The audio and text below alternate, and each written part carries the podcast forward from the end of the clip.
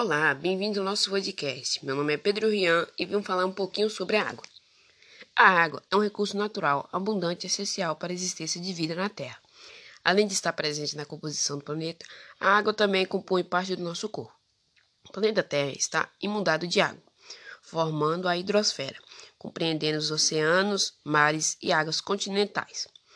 Aproximadamente 71% da superfície terrestre é coberta por água, totalizando cerca de 1,4 bilhões de quilômetros, e considerando o único planeta que apresenta água em seus três estados físicos: líquido, gasoso e sólido. De toda a água disponível no planeta, 97,5% é água salgada e apenas 2,5% da água disponível é doce. Ela é um recurso inestimável para vivermos. É uma referência cultural e um bem social indispensável, apesar do desperdício mundial.